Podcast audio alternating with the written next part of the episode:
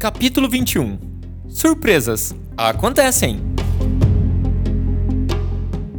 A notícia da construção se espalhou rápido. A novidade estava presente nas conversas das vans, das tendas do comércio e durante o plantio das agricultoras. Mais convites para as novas construções surgiram e as aldeias nos procuravam. Neste ritmo, ao total, reformamos quatro pré-escolas e construímos outras três do zero.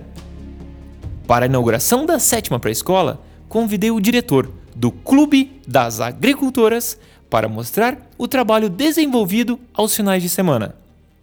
No dia da inauguração, acordei cedo e pedalei até a aldeia.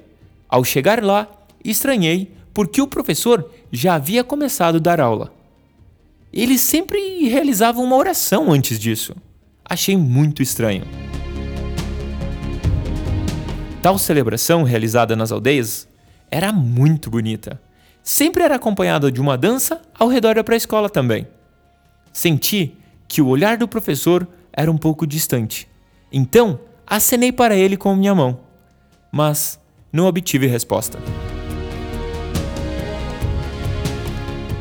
Reparei que ele não utilizou o novo quadro negro que nós compramos e penduramos na parede com tanto carinho.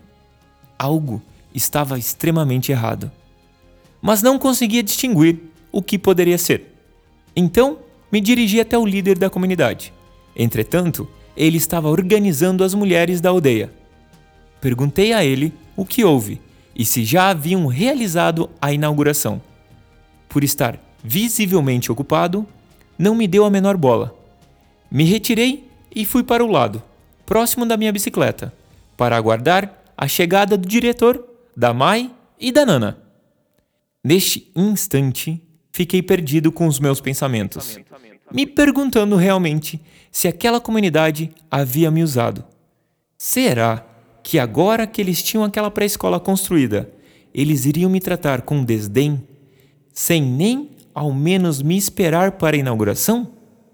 Me senti muito desapontado por não estarem usando o quadro negro. Ainda mais por não acenarem para mim e não estarem recíprocos.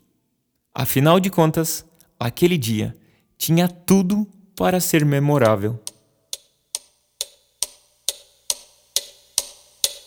Os minutos de espera foram longos, acompanhados de insegurança e angústia.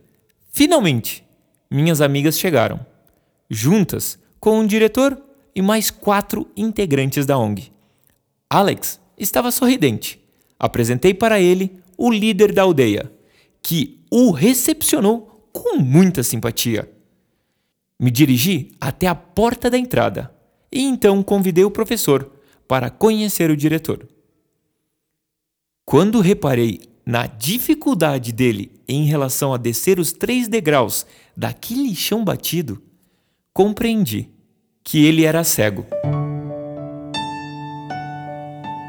Por esse motivo, ele não usou o quadro negro e nem acenou para mim.